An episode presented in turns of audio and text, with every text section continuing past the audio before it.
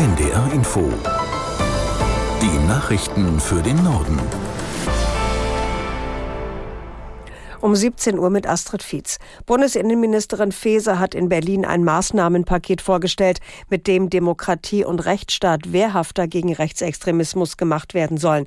Dazu gehört nach Angaben der SPD-Politikerin auch, rechtsextreme Netzwerke juristisch genauso zu behandeln wie Gruppierungen der organisierten Kriminalität. Diejenigen, die den Staat verhöhnen, müssen es mit einem starken Staat zu tun bekommen. Das bedeutet, jeden Rechtsverstoß konsequent zu verfolgen und zu ahnden. Das kann nicht nur durch die Polizei, sondern auch durch die Ordnungsbehörden wie die Gaststätten oder Gewerbeaufsicht geschehen.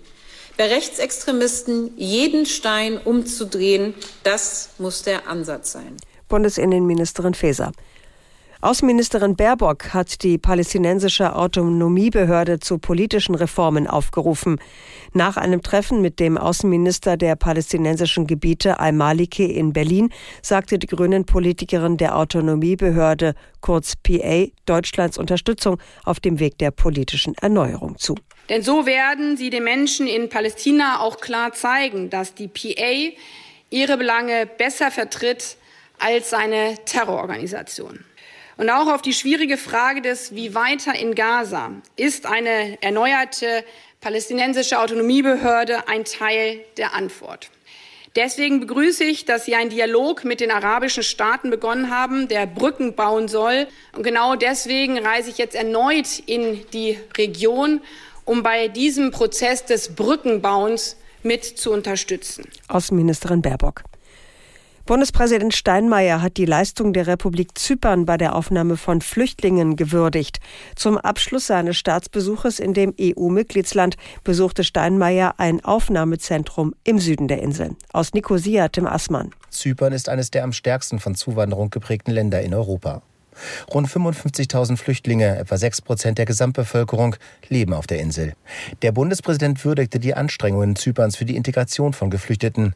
Der zyprische Staatspräsident Christodoulidis hatte nach einem Treffen mit dem Bundespräsidenten seine Forderung nach der Ausweisung von sicheren Zonen in Syrien bekräftigt, um Flüchtlinge aus diesen Gebieten dorthin abschieben zu können.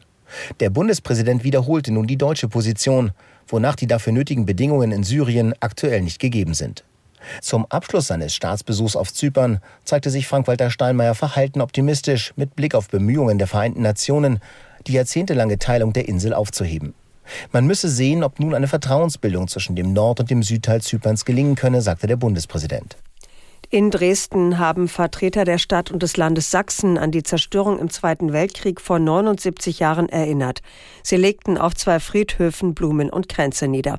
Am Abend wollen sich tausende Menschen unter dem Motto Gemeinsam wachsen, die Hände reichen und eine Kette bilden.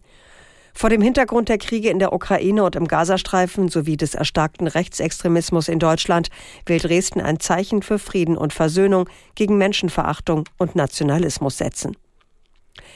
Der Einstieg der größten Reederei der Welt, MSC, beim Hamburger Hafenlogistiker Hala rückt näher.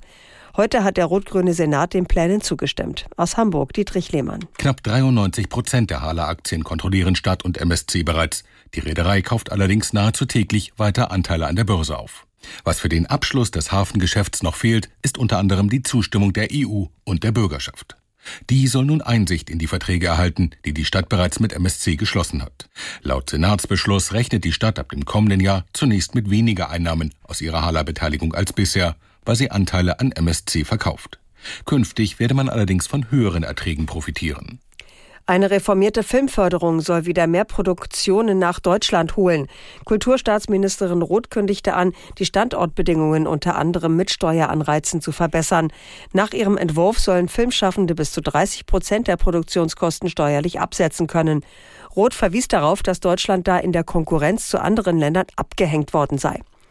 Außerdem entstünden mehr Arbeitsplätze und profitierten auch Dienstleister wie Hotels und Gastronomie von der Förderung. Das waren die Nachrichten.